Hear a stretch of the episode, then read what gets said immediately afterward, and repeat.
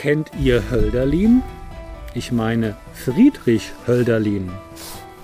Der ist längst tot. Heute hätte er alle vielversprechenden Eigenschaften eines Celebrities. Er trat mit seinen Gedichten schon als Jugendlicher hervor, wurde und wird eigentlich vom Rang her in einem Atemzug mit Goethe, Schiller, Rilke genannt. Als einer der bedeutendsten Dichtenden und er starb im Wahnsinn. Doch ich selbst bin da kein Experte. Ich lasse hier nur Hölderlin aus seinen Gedichten sowie zwei bis drei Kenner und Kennerinnen sprechen. Darunter einen Landsmann aus Schwaben, eine Literaturwissenschaftlerin mit einer aktuellen Version des Gedichts Die Stille und einer Kulturschaffenden aus Marburg, die fest in der hiesigen Kulturszene und Literaturszene verankert ist und ja, über Hölderlin promoviert hatte das aber an der Universität Gießen. Willkommen also bei den Kulturprojekten unseres Podcasts Stadtgespräch Marburg. Am Mikro der Vollständigkeit halber Martin. Wie ihr hier mitmachen könnt, das erfahrt ihr am Ende dieser Podcast-Folge.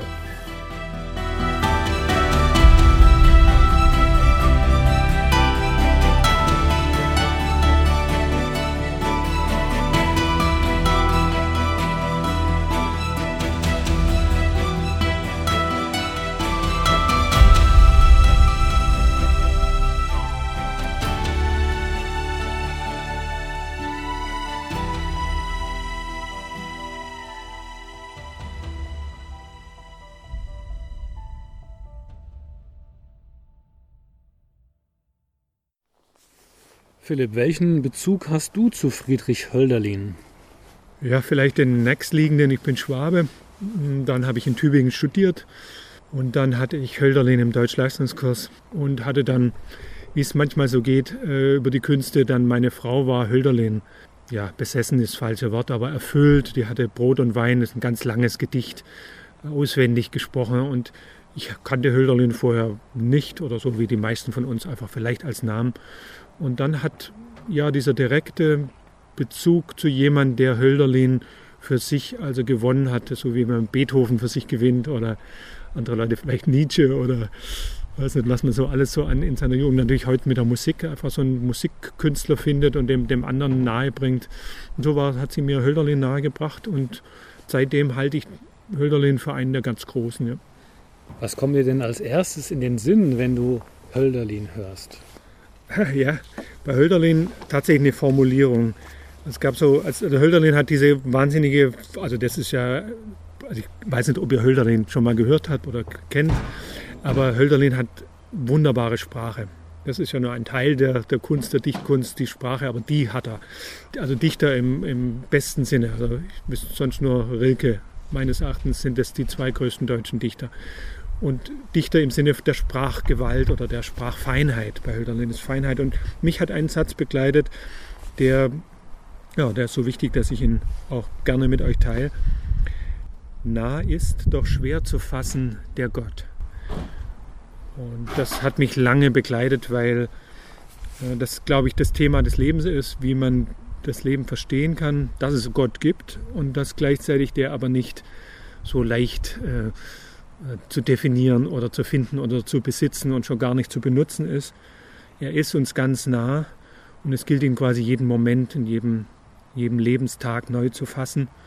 Und Höllerlin ist ja das goldene Zeitalter. Er spricht ja von der Vergangenheit, von der griechischen großen Zeit.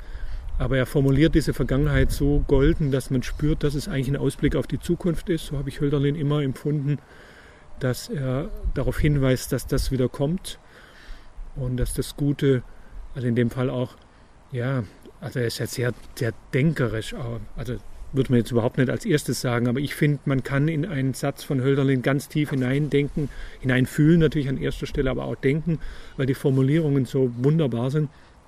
Und wundere mich, dass die Werbeindustrie nicht mehr Hölderlin zitiert. Es ist einfach eine große Sprache und hat Tiefe, hat viele Ebenen, ganz viele Ebenen immer, wirkt. Das Hauptproblem bei Hölderlin ist, dass die Leute ihn eigentlich nicht, nicht annehmen, dass er eigentlich unter dem Radar der meisten ist. Man zitiert dann, dass er im Turm war und verrückt war, aber das waren andere auch. Und ähm, das ist nicht die Essenz. Die Essenz ist bei Hölderlin, dass er schwer zu fassen ist, aber wenn man sich auf ihn einlässt, dann findet man pures Gold. Die Gedichte von Hölderlin sind lang und anspruchsvoll. Und ich selbst verstehe viele Motive und Anspielungen heutzutage gar nicht mehr, weil ich ja von meinem Sprachgebrauch aus dem Jahr 2021 drauf schaue. Was hat Hölderlin uns also heute zu sagen? Ja, ich finde es interessant. Ich würde jetzt mal den Vergleich zu den Grimmschen Märchen ziehen. Es ist eine Sprache, die aus ihrer Zeit spricht. Und Hölderlin ja einen Rückbezug in der Klassik und Romantik. Es steckt ja, hat ja beides in sich drin. Ins Griechische, klar, ist ein Kulturteil. Äh, da sind wir viel weniger drin, wie die damals drin waren. Und auch, ich bin da auch nicht drin. Also, es ist eigentlich eine humanistische Bildung. Wenn man Griechisch kann, ist das nochmal ganz anders, äh, dieses Versmaß zu würdigen und diese Brillanz, die da dahinter steckt. Aber ich denke mal, das ist wie mit Musik. Man muss Bach nicht als Musiktheoretiker verstehen, sondern man kann, man kann ihn einfach hören. Und bei Hölderlin ist es einfach auch die Melodie. Also Hölderlin ist für mich wie, wie ein Liedgut wie wenn jemand aus dem Rhein schöpft und das ausdrückt. Und dann muss man auch nicht so viel verstehen, sondern man kann sich einfach darauf einlassen. So würde ich empfehlen, den Umgang mit Hölderlin. Also zu mehr habe ich es auch nicht gebracht, aber zu mehr habe ich es auch nicht, wenn ich Rilke höre. Und muss auch nicht mehr, weil Dichtung, das ist eigentlich die beste Sprache von allem, ist Dichtung. Ich sehe, du hast eine Mindmap oder einen Stichwortzettel zu Hölderlin mitgebracht. Jetzt hast du Freestyle noch die Möglichkeit, das, was du noch rüberbringen willst, uns mitzuteilen zu Hölderlin. Also was ich äh, interessant finde an Hölderlin, ist, dass wir in einer Zeit, die sehr kognitiv sich gestaltet und ausdrückt, dass wir hier einen Romantiker haben, der uns eine, eine Linie liefert, wie wir die Zukunft gestalten können. Also für mich ist es tatsächlich eine Anweisung, wie das ja eigentlich für große Kunst immer so sein darf und kann, dass, äh, wie es die Welt werden wird. Also er spricht über Vergangenheit, aber eigentlich spricht er über die Zukunft. Und ich finde, er, er spricht so schön, dass man sich die Zeit nimmt, ihm einfach nur zuzuhören. Und wenn man dann sich noch darauf einlässt, auf den Inhalt, er hat ja eine ganz klare Aussage. Also einen guten Dichter ist eine Sache, schöne Sprache ist eine andere Sache. Also das, äh, die Essenz, dass man dann noch eine Botschaft hat, so wie Goethe eine Botschaft hat, so wie die Klassik überhaupt immer eine Botschaft hat. Ich finde, er ist Romantiker und er ist in der Klassik und das ist ein Paradox, das ist ja eine Aufeinanderfolge vom Pendelschlag und das macht ihn interessant und ich kann eigentlich nur hoffen, dass, dass mehr Leute Hölderlin hören und sich genauso begeistern, wie ich das tue. Vielen Dank.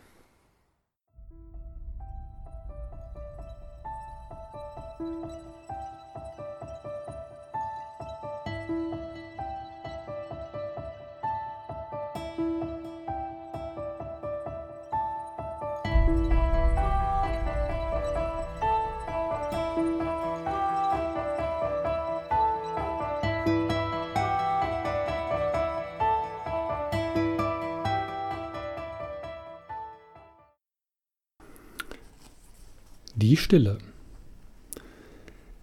die du schon mein Knabenherz entzücktest, welcher schon die Knabenträne floß, die du früh den Lärm der Toren mich entrücktest, besser mich zu bilden nahmst in Mutterschoß. Dein, du sanfte Freundin aller Lieben, dein, du immer Treue, sei mein Lied, Treu bist du im Sturm und Sonnenschein geblieben, bleibst mir treu, wenn einst mich alles, alles flieht. Jene Ruhe, jene Himmelswonne, oh, ich wusste nicht, wie mir geschah, wann so oft in stiller Pracht die Abendsonne durch den dunklen Wald zu mir heruntersah. Du, o oh, du nur hattest ausgegossen jene Ruhe in des Knaben Sinn, jene Himmelswonne ist aus dir geflossen, hehre Stille, holde Freudengeberin. Dein war sie, die Träne, die im Haine auf den abgepflückten Erdbeerstrauß mir entfiel, Mit dir ging ich im Mondenscheine dann zurück ins liebe elterliche Haus. Ferner sah ich schon die Kerzen flimmern, schon war's Suppenzeit, ich eilte nicht. Späte stillen Lächelns nach des Kirchhofs Wimmern, nach dem dreigefüßten Ross am Hochgericht. War ich endlich staubig angekommen, teilt ich erst den welken Erdbeerstrauß, rühmend, wie mit saurer Milch ich ihn bekommen, unter meine dankende Geschwister aus. Nahm dann eilig, was vom Abendessen an Kartoffeln mir noch übrig war, schlich mich in der Stille, wann ich satt gegessen, weg von meinem lust'gen Geschwisterpaar. Oh, in meines kleinen Stübchens Stille war mir dann so über alles wohl, wie im Tempel war mir's in der Nächte Hülle, wann so einsam von dem Turm die Glocke scholl. Alles schwieg und schlief, ich wacht alleine, endlich wiegte mich die Stille ein, und von meinem dunklen Erdbeerhaine träumt ich und vom Gang im stillen Mondenschein.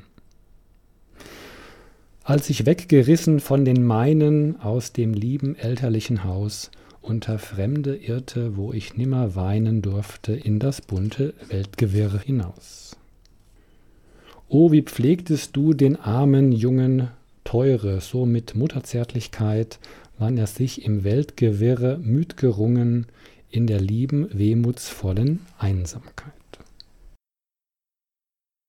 Als mir nach dem Wärmern vollern Herzen feuriger itzt stürzte Jünglingsblut, O wie schweigest du oft ungestümme Schmerzen, stärktest du den Schwachen oft mit neuem Mut.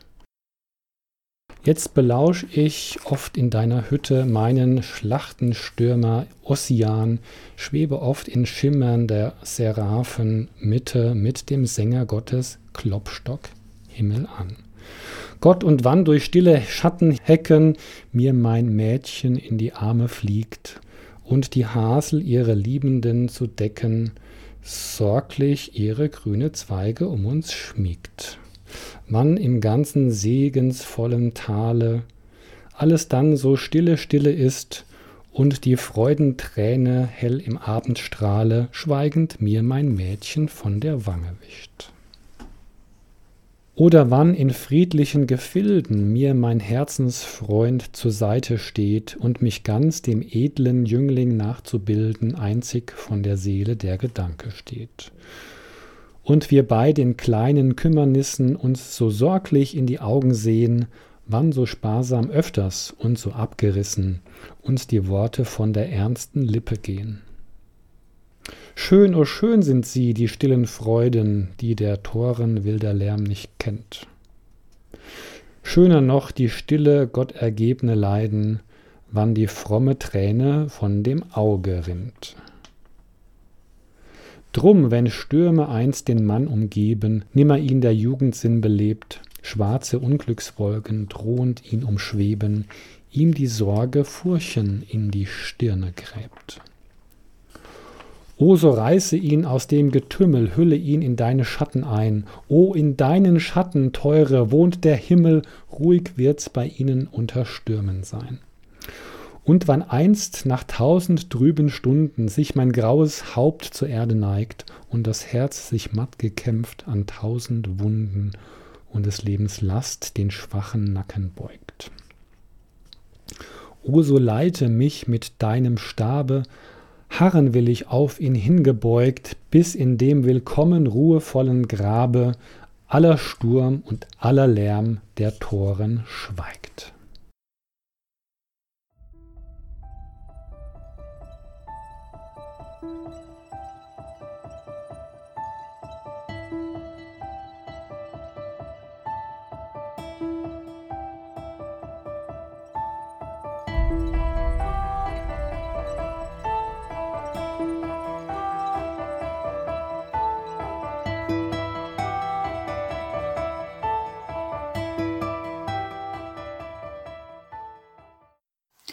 Mein Name ist Nina Fehl, ich bin Literaturwissenschaftlerin aus Marburg und meine Leidenschaft ist das kreative Schreiben. Daher habe ich gedacht, ich bringe beides mal zusammen. Mein Gedicht Die Stille 2020 ist sowohl inhaltlich als auch von der Versstruktur her angelehnt an das Gedicht Die Stille von Friedrich Hölderlin, das er 1788 im Alter von 18 Jahren verfasst hat. Die Stille und die Stunden des Alleinseins werden im gesamten Gedicht gepriesen und als wertvolles Gut betrachtet. Nun zu meiner Version ein paar Gedanken. Im Höher, schneller, weiter des 21. Jahrhunderts haben wir verlernt, die Stille wertzuschätzen. Ständige Erreichbarkeit und die Konsum- und Partykultur gehören zu den dominanten Dingen unserer Zeit. 2020 hat die Corona-Pandemie all das unterbrochen. Sie zwingt uns, die Stille wieder neu kennenzulernen. Für viele Menschen ein schmerzhafter Prozess, aber auch eine reinigende Erfahrung. Dies versuche ich in meinem Gedicht Die Stille 2020 auszudrücken. Die Stille 2020 2019 waren wir noch laute Toren. Eine Menschenmasse, die die Stille nicht mehr kennt. Und manche Kinder wurden mit Burnout geboren. Das ist, was man das 21. Jahrhundert nennt. 2020 kam der letzte der vier Reiter. Er brachte mit sich eine Pandemie. Da war es erstmal rum mit höher, schneller, weiter. Und plötzlich wurde es so still wie nie. Jetzt lernen wir die Stille und uns selbst neu kennen. So mancher klagt, dass er den wilden Lärm vermisst.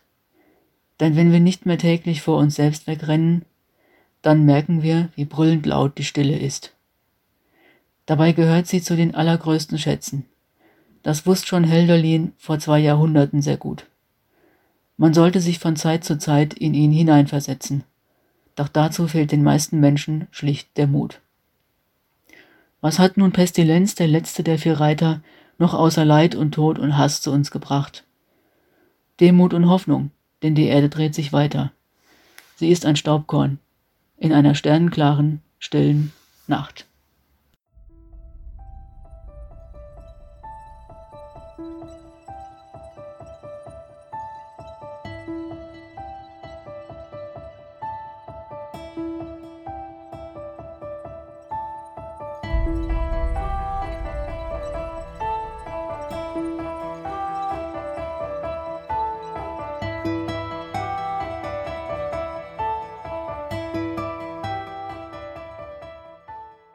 Ich bin Erika Schellenberger, ich bin Literaturwissenschaftlerin und Lehrerin.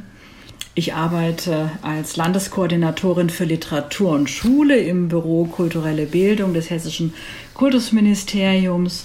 Das heißt, ich ermögliche Schülerinnen und Schülern in ganz Hessen Begegnungen mit Autoren der Gegenwartsliteratur. Und zwar in Schreibwerkstätten. Also es geht da um ähm, die Förderung der eigenen literarischen Kreativität. Ja, außerdem bin ich die Vorstandsvorsitzende eines äh, kleinen neuen Literaturvereins hier in der Region, der heißt Zwei Raben Literatur in Oberhessen. Und wir vergeben Aufenthaltsstipendien an Autoren, die in der Natur draußen auf dem Dorf in Gosfelden bei Marburg leben und dort im Künstlerhaus, im Otto-Ubelode-Haus äh, leben für jeweils drei Monate im Jahr und dort schreiben. Wir hatten zum Beispiel als erste Autorin da Marion Poschmann und auch jetzt als letzten äh, Markus Braun, die beide so dem Nature Writing, also dem äh, ja, Gespräch, dem literarischen Gespräch der Natur sich ver verpflichtet fühlen.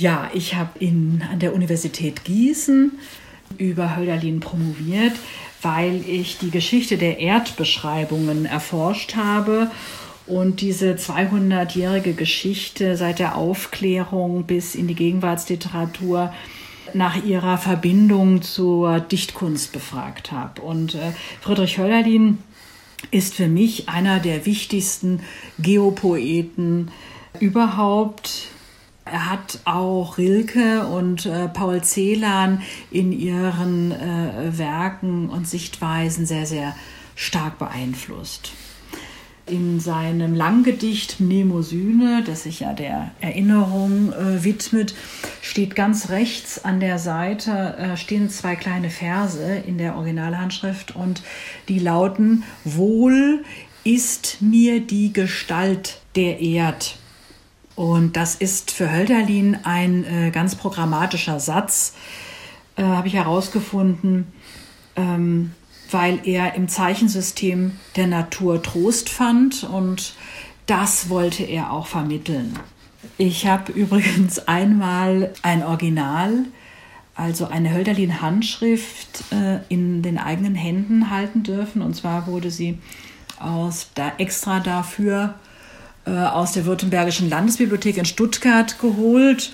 Die lag in einem Tresor und ich saß zur Einsicht in einem abgedunkelten Raum mit Samthandschuhen und habe dann diese beiden fast verblichenen Zeilen, die man nur noch als Kratzspuren auf dem Original findet, dort auch sehen können. Eben dieses berühmte Wohl ist mir die Gestalt der Erd.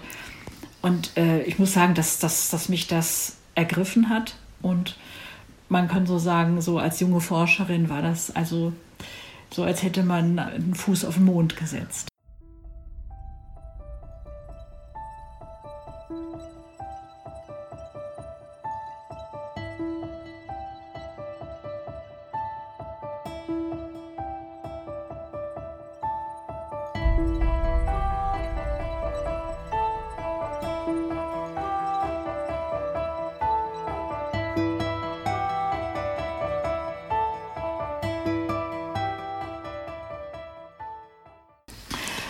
Und ja, sich an der Schönheit äh, der Erde und ihren Ausformungen äh, zu erfreuen, das hat Hölderlin eben auch in seiner Rolle als Hauslehrer gemacht. Er hat sich wirklich in Briefen auch an den Naturforscher Johann Gottfried Ebel dazu geäußert, wie könnte man denn nur eine äh, Geografie ja, wie kann man sagen, eine Geografie ausrichten, die die jungen Menschen auch interessiert und die vor allen Dingen die, ja, die Schöpfung, die Flüsse, die Berge, die Täler, die Pflanzen den jungen Menschen näher bringt und anschaulich macht. Und also für jemand wie Friedrich Hölderlin war die Natur sozusagen ein Tempel wie es eben auch in dem Gedicht Die Stille so wunderbar zum Ausdruck kommt, ist es gerade das Leise und die Beruhigung,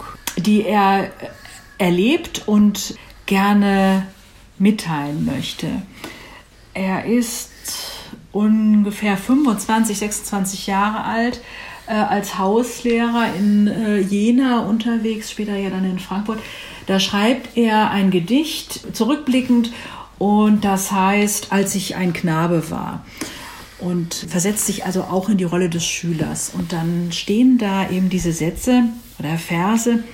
Ich verstand die Stille des Äthers, der Menschen Worte verstand ich nie.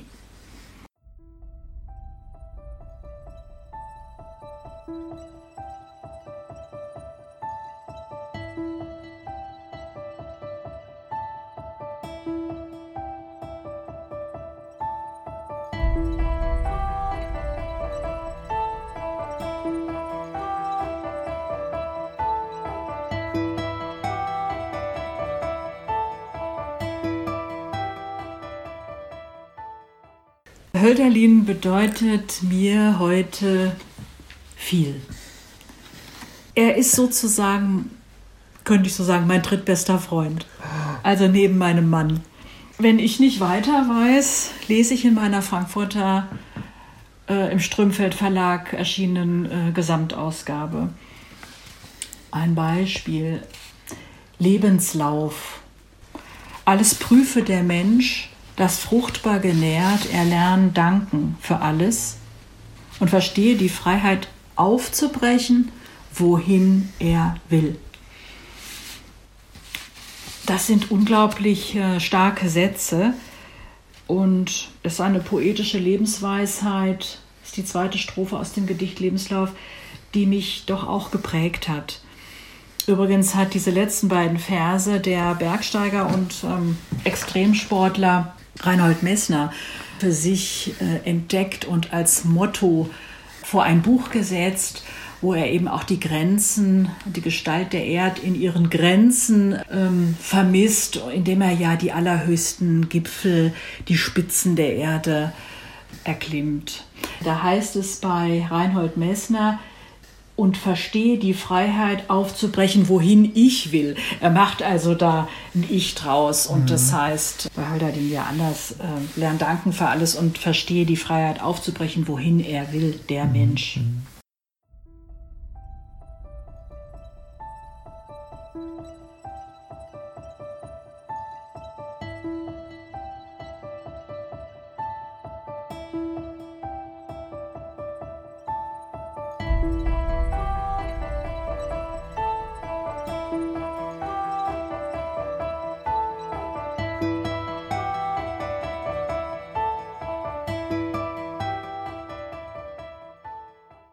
Das Hölderlin-Jubeljahr, sozusagen das Hölderlin-Jahr 2020, der 250. Geburtstag einer, eines unserer größten Dichter, ist nahezu ausgefallen.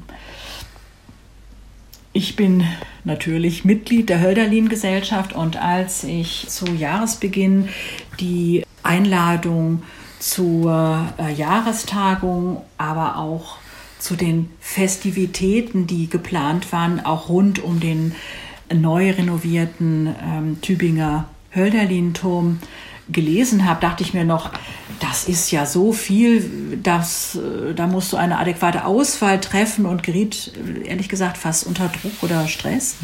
Wie schaffe ich das bloß, das zu besuchen, dachte ich mir. Und dann fiel alles aus. Und Stille kehrte ein.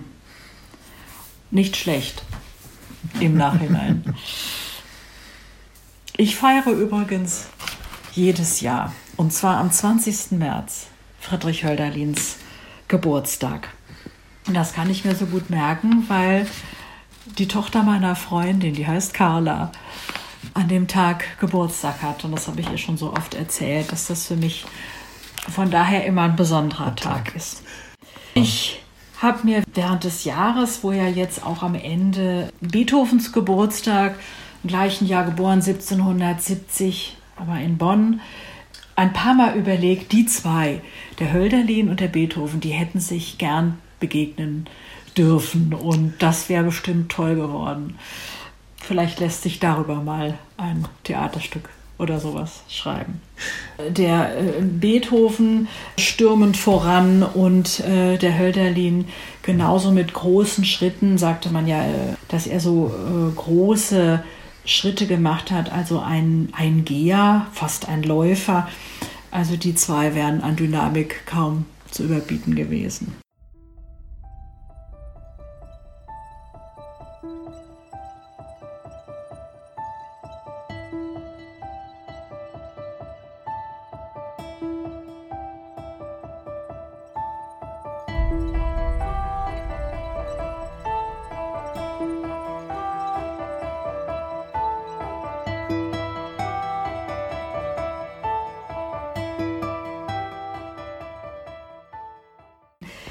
Das Faszinierende an Hölderlin ist und bleibt seine riesengroße Begeisterungsfähigkeit, seine Leidenschaft für die Liebe, für die Natur. Seine Liebe zur Natur war leidenschaftlich, dieses, dieses Brennen für etwas. Und jetzt, gerade jetzt, wo die Natur wieder vermehrt auch Einfluss ja, sagen wir mal, Einzug genommen hat in die Gegenwartsliteratur, wo es einen deutschen Preis für Nature Writing gibt, wird mir eigentlich immer klarer, dass äh, Friedrich Hölderlin wie kaum ein anderer und ausgesprochen klug und kenntnisreich die Natur befragt hat.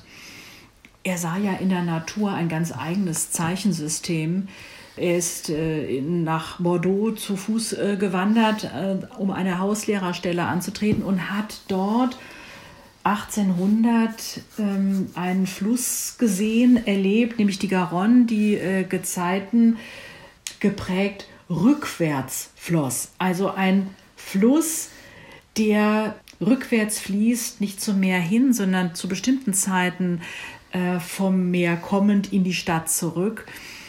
Das hat ihn so, sagen wir mal, vom Hocker gehauen, dass er dachte, wenn sowas möglich ist, wenn die Flüsse rückwärts fließen, dann sind auch Revolutionen für Menschen möglich. Er war ja ein Anhänger der französischen Revolution.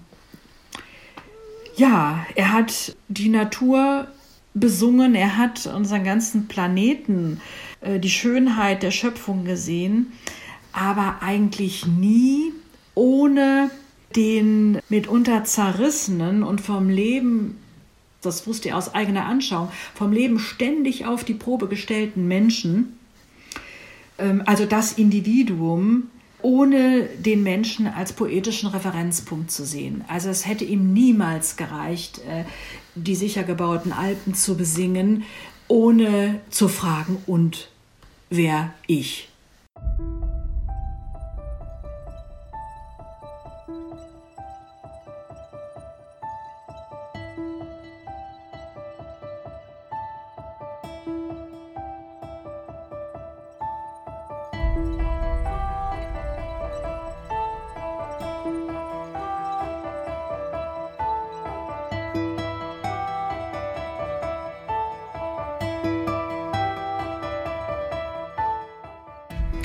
Ja, vielen Dank fürs Zuhören und vielen Dank fürs Durchhalten. Ihr habt gemerkt, da gibt es Schätze zu entdecken bei Friedrich Hölderlin.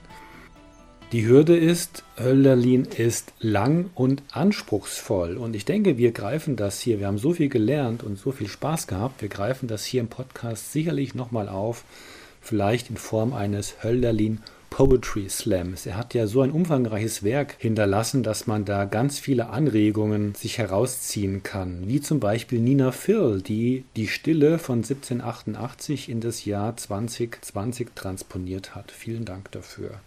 Wie könnt ihr mitmachen, wenn ihr Lust habt? Einfach an menschen.aus.marburg.gmail.com eine E-Mail schreiben mit euren Ideen, wie ihr unseren Podcast mit uns meine ich euch da draußen natürlich auch, wie ihr das als Bühne benutzen könnt und wollt, um eure Themen in Marburg zu verbreiten. Über diese Podcast-Plattform, die ja über Spotify, iTunes, Google Podcast und so weiter jedem, der ein Smartphone hat oder der einen Internetbrowser bedienen kann, zur Verfügung steht. Mitgemacht in dieser Folge haben Philipp Leier, vielen Dank dafür. Der Erzählkünstler aus Münchhausen, gebürtiger Ulmer, kennt Hölderlin von früher Jugend an. Nina Firl, die hier Literaturwissenschaften studiert hat und uns an ihren Gedanken zu Hölderlin und ihrer Nachdichtung Die Stille 2020 teilhaben ließ. Und Erika Schellenberger, Literaturaktivistin kann man schon fast sagen, hier in Marburg, Hölderlin begeisterte, also offensichtlich hier in der Stadt und der Region erste Ansprechpartnerin in Sachen Hölderlin. Und meine Wenigkeit Martin, der sich an Hölderlin die Stille von 1788 versucht hat, abgemüht hat und immer noch einen Interpretationszugang dazu sucht. Also Hölderlin ist für mich auch nicht abgeschlossen. Vielen Dank fürs Zuhören, fürs Durchhalten. Ich wünsche euch allen eine gute Zeit. Am Mikrofon verabschiedet sich Martin.